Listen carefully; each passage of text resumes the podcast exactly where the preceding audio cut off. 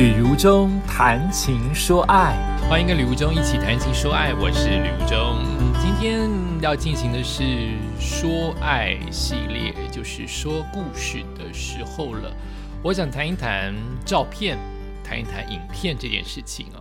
那你有看过一部电影叫做《新天堂乐园》吗？哇，在我们的当年，真的是一部很棒的得奖片。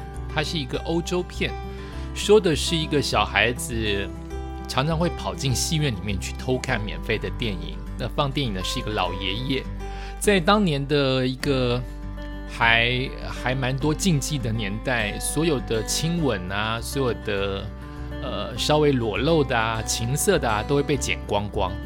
那那个小孩子就有时候会拿到这样子被剪光光的底片，呃，透过太阳的光线、灯光的光线偷看一下下，脸红，然后。他慢慢的成长，然后也许在戏院鬼混，在当地鬼混。那位放映师老爷爷就希望这位孩子，你未来会有出息，不要在一个小镇鬼混了，不要在这边谈小恋爱了，赶快去发展。结果这一个主人翁从小孩子变成大人，就变成一个著名的导演跟制片了，变成像好莱坞那个大亨一般，非常的有钱。所以他回到了小镇。啊，回到那个小镇就看到了人事已非啊，老爷爷已经走了，然后很多很多的人看到他，哇，已经不是当年的孩子了耶，他现在可是一个电影大亨呢。于是他就收到了一直希望他不要停留在小镇，去飞吧，去自由吧的那一位放映师爷爷，留给他的最后的礼物就是一卷影片。这卷影片是由各个。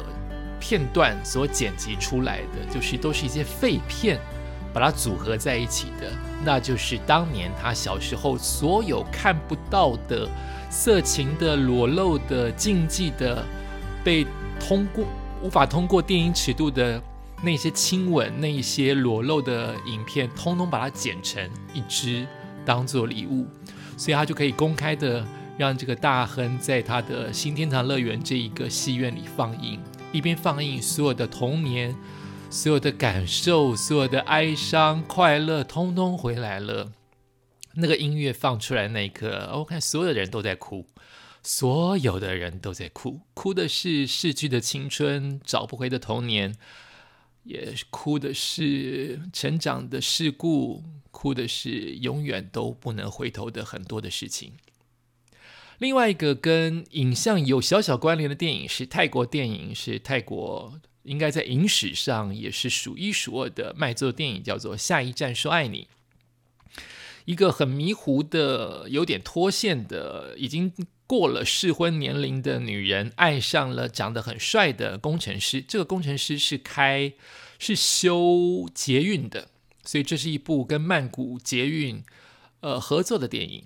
男主角很帅，但呃，夜间才能工作，因为他是修。当捷运开到那个所谓的休息站的时候，他要去修那一些捷运，是个工程师，机械师。所以有点是女追男喽。但是女的长得不好看，男的长得很帅，也有一些过去。所以女追男，女追男有没有追到呢？没追到。感觉是男生对这个女的也有点意思，但是这个男的需要出国深造了。这个女孩子就是说：“我追你追了半天，但是你连后来，你现在意思好像要跟我在一起，对不对？但你现在未来连跟我吃顿饭、陪我打电话、陪我一起看天文馆、陪我一起做捷运都不可能，因为你以前本来是我早上上班，你晚上上班，已经很难相处了。更何况你现在到另外一个另外一个。”半球，你要去欧洲工作，我在泰国，你在欧洲，那算什么情侣啊？所以他们就分了。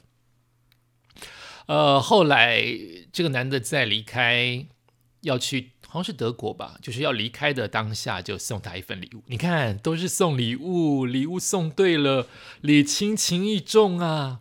他就送他什么礼物呢？就这个女主角曾经跟这个男主角一起去捷运站，就是捷运休息站。工程的哈，去那边做参观，但女主角可能因为晚上的关系累了，然后她本来就脱线脱线的，所以可能会有挖鼻孔啊、打哈欠呐、不经意的翻白眼呐这样子的画面。那男主角当时有一台新相机，显然就是叶配。有一台新相机就拍了女主角很多很自然甚至不美的照片。可是这女主角因为太脱线了，在男主角拍照的时候就把男主角的相机给摔烂了。相机摔烂了，但是里面的数位卡片、数位碟片、磁片还在啊。所以这个男主角就把这个磁片当礼物送给了女主角。他要飞走了嘛，他们要分开了嘛。所以女主角就在男主角登机之前看了这个影片，看了这个碟片里面洗出来的，应该说碟片当中放出来的。照片原来都是一些他很丑的、挖鼻孔的、打哈欠的、翻白眼的，当时参观捷运的照片。所以女主角很不忍心，想到男主角现在要飞了，他们居然闹起别扭，怎么样都要送他一下。甚至所有的爱情电影不都应该可以挽回吗？所以他就飞车去机场挽回。他到机场不是。五分钟后飞机飞哦，按理电影的爱情电影不都这样吗？五分钟后电影飞机飞，所以女主角把男主角给求了下来，或男主角把女主角挽回了下来。但现实人生不是这样，他到了机场，飞机已经飞了两个小时了，男主角早就上了飞机，女主角也自问：爱情电影不都是演可以挽回吗？为什么我的爱情电影现实人生是无法挽回的呢？这是我讲的第二部电影。我们现在都有很多洗照片的时候，哦，不对，不对，不对，不对，我收回，现在都不洗照片了。洗照片都是妈妈老一代人说啊，我看不懂手机，我不会划手机，你划你你洗给我好吗？现在我们大概只有证证照件、身份证啊、驾照啊，你会拍照会洗出来。然后你就可以看一看你成长了多少，或他把你修片修得多夸张。以前的修片都要靠底片的方式慢慢修，后来也要靠电脑的方式慢慢修。哪有像现在手机就可以修？你修成另外一个人都可以。美肌、美丽，永远人都不会老，都不会有缺点。美肌修片应该是二十一世纪最大的发明之一了。F B 前一阵子还流行十年前的你，十年后的你，照片比对一对，然后你敢放出来，十年前的你跟十年后的你，一定是你现在活得比较年轻，或你照片修得比较美丽，承认吧？不然你怎么可能会放出来呢？你因为说这个游戏太无聊了啊，你愿意放出来，就代表你希望别人同温层给你拍手，哇，越活越年轻，我就是这样。照片挑一张比较帅的，跟第一张照片，第一张 T F B 十年前的照片，当然是没有修片的时候啊。我当然越活越年轻啊。我现在不用修，我只要挑一张精神比较好、光线比较好的照片，我就是十年后越活越年轻的人了。很有趣哈。然后你还有多少的机会拍照？太多了，每个人都是拿相机跟手机在吃饭的，每个人都是不同的滑滑滑。不同的拍拍拍，同样一个姿势拍一百遍，选一张还要修一百遍。在以前的时候，相亲都还要看修好的照片呢，可不是说传赖哦，要把照片洗出来，美美的沙龙照去相亲，就发现怎么搞的？我的新郎长得跟我原本看到的照片差那么多，照片真的是很有意思。照片到底可不可以代表一个人呢？如果大家都知道它是假的，都是修的，都是美肌的，为什么我们都一致的赞美？好美，你好漂亮，好想认识你哦，那不是假的吗？但什么是真的呢？难道让你看到完全没有修片的我就叫真吗？素颜还是素颜吗？素颜是真实吗？还是素颜你也修？素颜的修片可以靠美容啊，可以靠。美白可以靠保养啊，可以靠，可以靠现在整啊，整形啊，什么到底是真呢？照片失真好像变成定律了，照片不失真才奇怪呢。照片一定要失真才叫做好照片，甚至很奇怪，有人拿我的 IG 的照片去放在他的 FB 的大头照或 IG 的大头照，就你可能不知道我是艺人，或是你知道我是艺人，你不怕。你就是可以骗，因为大部分的人不可能所有的人都认识我啊。再红的人都可能有不认识的人，哎，再红的人都可能有人不认识他，所以他就赌一赌啊。甚至有人把我的照片、把我的家庭照完整的 po 在他自己的 FB 的相本当中，告诉别人他叫做谁谁谁，而那个人的照片就是我的照片。万一你只是只单纯的不想不想让别人知道你的长相就罢了，就怕后面有一些为非作歹的事情，或是骗了别人的事情，这样子不仅是对那个受伤的人不好，你对我才不好嘞。你没有通过我的允许，你盗用了我的照片，还让那个受伤的人以为是我害人，真的是很糟糕、很糟糕的一件事情。不懂你为什么要这样做？照片、影片。是我今天要说故事的主题。我今天说的人是亲情的故事，讲的是我老爸，谈的就叫做拍照。你有拿过单眼相机吗？还是你一出生就是数位了呢？还是现在已经没有相机这件事情，你一直都是用手机呢？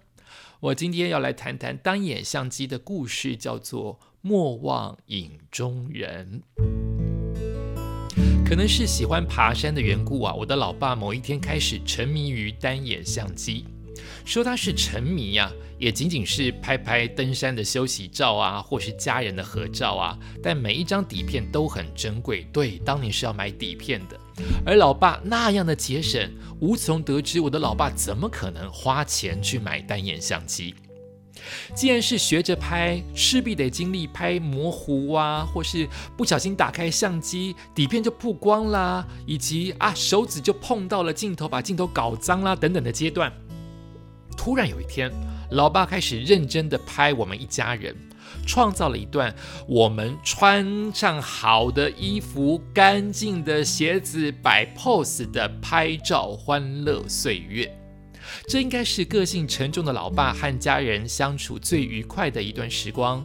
我和妈妈和姐姐穿上比较不旧的衣服，对我们只能穿不旧的衣服，因为我们没有新衣服，我们家很穷。在小小的客厅到处摆姿势给老爸拍，好比莫名其妙我们就端了一个茶壶，好比我们很无聊就捧着花瓶，然后不晓得为什么就手叉腰。就抱胸，就假笑，就装嗨，把自己当成模特，任凭老爸来捕捉画面。有时候老爸自己也会插一脚，也想被拍哦。他把相机战战兢兢地交给我，很怕我摔倒。明明一张沙发已经坐好坐满了，也都穿了花色衣物的我妈跟我姐，我老爸硬是要端一个小本凳，还点了一根烟，很无厘头的误入刚才我妈跟我姐的仕女图。老爸不是为了搞笑哦，他真的认为自己不是多余的那一咖。照片洗出来，我们全部都哈哈大笑。怎么这么奇怪？误入啊！你根本是硬塞进来的。这样奇怪的插入画面很多，好比我哥当年第一次带还是女朋友，先是我大嫂回家的时候，明明是一个两人的亲密情侣照，老爸硬是要换上他的毛衣，强行加入合影。也好比我姐是抱着我要我把脚翘高高这样的一个画面，我们已经想好了这个姿势喽。我老爸偏要站在我们后面一公尺的距离塞进来，就是我们两个拍得很开心，后面有一个没有表情的老人，或者是我妈妈本来要拍慈母独照，老爸硬是挤进来，双手端了一副一辈子都没有开过用过的咖啡杯盘，在假装沉思。无论我们怎么赶他走，老爸就是要破坏我们精心设计的拍照主题。可是现在想一想啊，这一切也就是老爸精心设计的啊。因为我们其实子女都跟妈妈比较亲，跟老爸比较远，很自然的，我们母子就自然成了一个圈圈，亲密的互动。老爸便被排挤在外面，只能当摄影师。如果他想跟我们合拍，当然要靠这样硬插硬挤才能入镜啊。直到有一天。我们非常开心的拍了一个小时。那么原本一卷底片三十六张，你可能会偷多多偷了一点点，拍到四十张最多。那天竟然拍到了五十张，奇怪了，三十六张的底片可以拍到五十张，有问题。打开来看，发现底片根本没装好，一张也没拍到。当下气氛冻结为零，主要是我啦，我还是个娇娇娇的腰子，在当年。我不想重拍，我觉得刚才白费了假装，而且我假不来第二次，我就把衣服换下来说我不拍了。那我妈跟我姐避免尴尬，都愿意再重拍一小时，也不勉强我，就是我不拍，但是他们母女愿意跟老爸继续拍。可是我心想，明明就是老爸很不应该。虽然你不是故意的，但我今天拍够了，我不想拍了，我有我的脾气呀。明天再拍有什么关系？那明天再说嘛。我老爸居然发火了，哇！我老爸很难得动肝火，他忽然就狂骂我：娇，你这个人宠宠坏你了，什么小孩子？我觉得是他更小灯羞气了。我就更不想拍，我就躲到书房里面。原本的天伦乐一秒化为乌云密布。之后我们就没有拍什么家庭照哦，当然不是因为这件事了，而是我们慢慢长大了嘛。天真装可爱的时光悄悄溜走，正如我们刚才所说的电影一般，青春一去不回头啊！没有想到不回头的不只是青春，连健康也是。中风后的老爸失去健康，每一次拍照几乎都没有表情，有时候眼神看的不是相机的镜头，不知道飘到哪一面墙或哪一根梁去了。偶尔我们刚好拍到他笑了，他笑得天真的像个孩子一样，而且那个孩子不是高中生、国中生哦，他笑得像个幼稚园的孩子。那一些单眼洗出来的照片，在搬家之后大多都遗失了。如今，数位相机、手机留下来的都是老爸生病之后拍下来的病容，以至于那一些健康的老爸、穿衣服的老爸、端咖啡杯的老爸、乱入的老爸，所有的老爸影像就只能冲洗在我心底。